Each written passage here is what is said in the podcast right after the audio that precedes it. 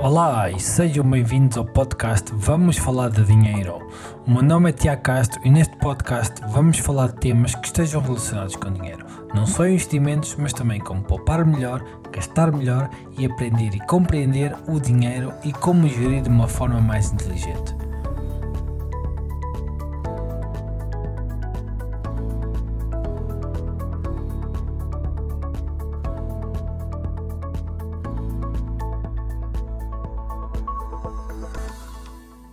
Olá e sejam muito bem-vindos a mais um episódio do podcast Vamos Falar de Dinheiro. No episódio de hoje, episódio número 4, com o título Dinheiro Parado é Perder Dinheiro, vamos falar do facto de terem sido revelados recentemente pelo Instituto Nacional de Estatística as taxas de poupança do povo português. E apesar de estarmos a viver a pior pandemia de sempre dos tempos modernos e de que há memória, temos de facto boas notícias. O que se passa é que a poupança do povo português no primeiro trimestre do ano fixou-se nos 14,2. Isto é a taxa mais alta de sempre alguma vez registada. Isto significa que por cada mil euros que cada português consegue poupar, 145 não são gastos por ele, ficam na conta à disposição. Claro que isto é um valor médio, portanto, obviamente vai haver pessoas que não conseguem poupar os 145 euros, nem sequer ganham os 1000 euros, infelizmente. Mas também, por outro lado, há pessoas que conseguem poupar mais. Se quisermos fazer uma comparação com os períodos anteriores ou com anos anteriores, o valor mais usual de poupança cifra-se entre os 6 e 7% há aqui maior, quase o dobro, na realidade o dobro em, relação a este valor médio, que pode ser atribuído muito facilmente aos seguintes fatores. A incerteza do futuro em que vivemos, há, existe um medo do, do povo, da população, em comprar bens que não são essenciais, pois não sabemos quanto tempo mais esta pandemia, este confinamento vai durar. Se bem que à data em que estou a gravar este episódio parece que já há mais alguma luz ao fundo do túnel e serão anunciadas restrições ou medidas precisamente para acabar com estas restrições. Menos deslocações para o, para o trabalho, com a quantidade de pessoas a trabalhar em casa, é notório uma diminuição de veículos nas estradas e com isso poupa-se combustível, portagens, parqueamento, as refeições fora, gastos que normalmente se têm quando vamos para o trabalho, não é? E dado que as pessoas estão sempre em casa, em teoria, uh, gasta-se menos dinheiro quando estamos em casa. Se bem que se tivermos em conta o, o comércio eletrónico, mas isso são outras coisas que não são para aqui chamadas. Também há que ter em conta uh, a escola dos nossos filhos, uh, normalmente, se estiverem no privado, tem que continua-se a pagar a mensalidade, mas há certas um, mas há certas aulas extras que são canceladas, portanto mais dinheiro se poupa. Mas no cômputo geral, isto são dados positivos, sem dúvida alguma. Uh, em termos históricos, já toda a gente sabe que Portugal, apesar de não ser dos países onde se ganha menos, é dos países onde se ganha menos, está na cauda da Europa, sem dúvida alguma, e aliado a isso, baixos salários, com o ganhar pouco, os portugueses têm também poucos hábitos de investimento.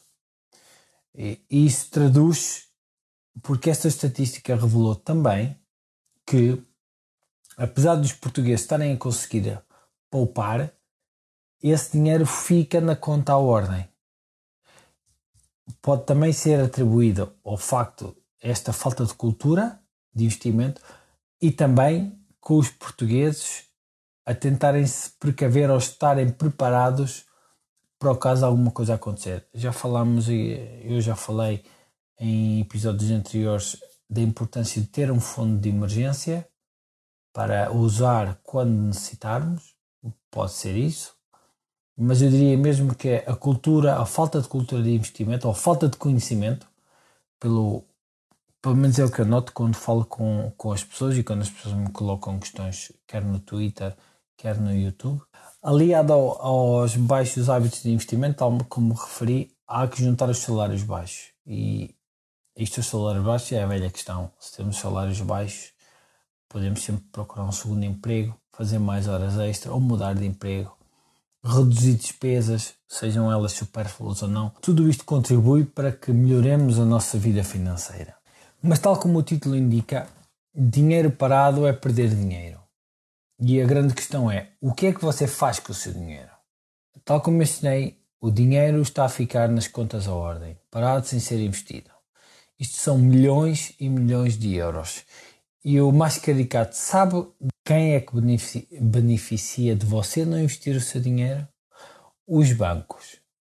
Não sei se o surpreende ou não, mas fica a saber que a partir do momento que você tem o dinheiro no seu banco, o, o banco usa esse mesmo dinheiro para ele próprio fazer investimentos, aqueles investimentos que você tem medo por falta de conhecimento ou por querer ter o dinheiro à sua disposição, pois bem, o seu, o seu banco usa esse dinheiro para, ou para investir ou para emprestar a alguém com taxas de juro muito mais elevadas do que se você pegar no dinheiro que tem à ordem e colocar num, prazo, num depósito a prazo desse mesmo banco. É um bocado caricato, mas é assim que os, que os bancos funcionam. Claro, você abre a aplicação do seu, do seu banco, e vê lá 5 mil euros. E você, se quiser os 5 mil euros agora, você consegue tirá-los, porque é só uma pessoa que está a fazer isso. Mas, se bem se lembra do caso do BES, uh, se, forem, se for muita gente a querer tirar dinheiro ao mesmo tempo, os bancos colapsam. Claro que a questão do BES é um, muito mais complexa do que esta, estou a ser redutor no meu raciocínio, mas para que você perceba, os bancos usam o seu dinheiro, em condições normais os investimentos correm bem ou correm menos bem, mas não perdem dinheiro, porque os bancos não entram para perder dinheiro, não é?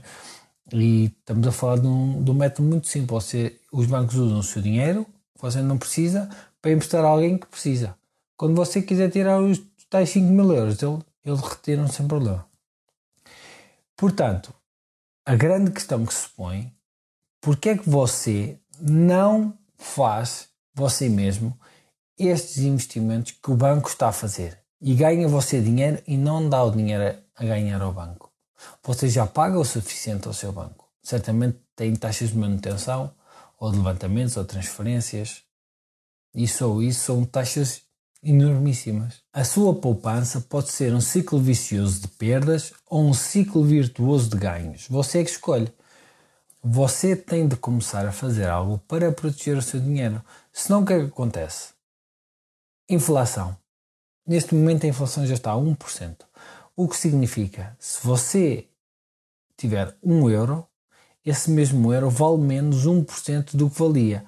E tem de ter em conta que isso acontece todos os anos. Portanto, se 1 euro perder 1% do seu valor todos os anos, e 1% não é nada, normalmente anda entre os 2% e os 3%, o seu euro passado 10 anos vale menos 12, 13%. Ou seja, o seu euro vale 85 cêntimos, números redondos. Veja o tradicional exemplo do carrinho das compras. Há 5 ou 6 anos atrás, você com 20 euros, tendo-se lembrado do que comprava. E agora veja o que é que compra com 20 euros. Isto é inflação pura e dura. Os preços aumentam de ano para ano. E se você deixar o seu dinheiro parado, o dinheiro vai perder valor. Portanto, longe vai a história que ter o dinheiro debaixo de colchão é que valia a pena. Isso eram coisas para os nossos avós. Nós agora estamos no século XXI, há que saber investir, investir bem, em coisas que nos rendam dinheiro e que, ou que, sobretudo, não façam o nosso dinheiro perder valor. E para isso tem as, os certificados da Forro, ou algumas contas que certos bancos um, têm, depósitos online. Há muitas opções, você tem é de procurar. Mas o que não podemos fazer é estar somente quietos à espera e, ou deixar o dinheiro no nosso banco ou na nossa conta. Em resumo deste programa, eu queria. Eu achei interessante esta notícia, por isso é que decidi fazer um episódio sobre isto. É bom ver que os portugueses estão a poupar. Ah, claro que há outras razões por trás. Sabemos bem. Será que se não fosse a questão da pandemia, será que os portugueses iam poupar tanto? Será que realmente os hábitos de poupança dos portugueses já mudaram? Porque uma coisa é certa, vamos fazer contas a números redondos. Imagine que cada português gastou 100 euros por mês no último ano. São 1200 euros. E agora, com, com a, o relaxamento das medidas ou as não restrições, você tem duas hipóteses. Você vai passar férias e esses 1200 euros vai gastá-los nas férias porque vai estar com o pensamento. Precisa relaxar depois do ano difícil, eu entendo isso. Gasta o dinheiro. Pronto, foi-se.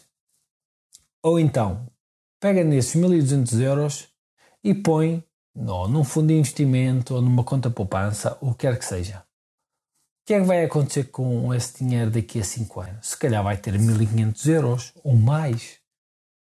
Ou então fica sem nenhum. A decisão, no fim, é sua. E como achei piada esta notícia, decidi fazer este podcast e fica já aqui a promessa de que quando forem revelados os novos dados de poupança no próximo trimestre, que vai ser depois do verão, e já depois das medidas uh, de confinamento terem sido relaxadas, será interessante comparar se foi se aquilo que eu disse faz sentido.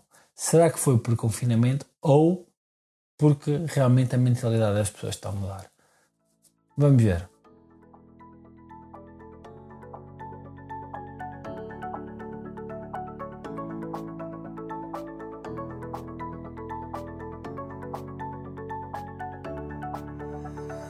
E por hoje é tudo. Espero que tenham gostado do episódio de hoje. Tem alguma ideia ou dúvida que queiram ver debatido neste episódio? Deixem-me saber nos comentários ou nas redes sociais e prometo que não vai ser esquecido. Quanto a mim, até para a semana e boas finanças.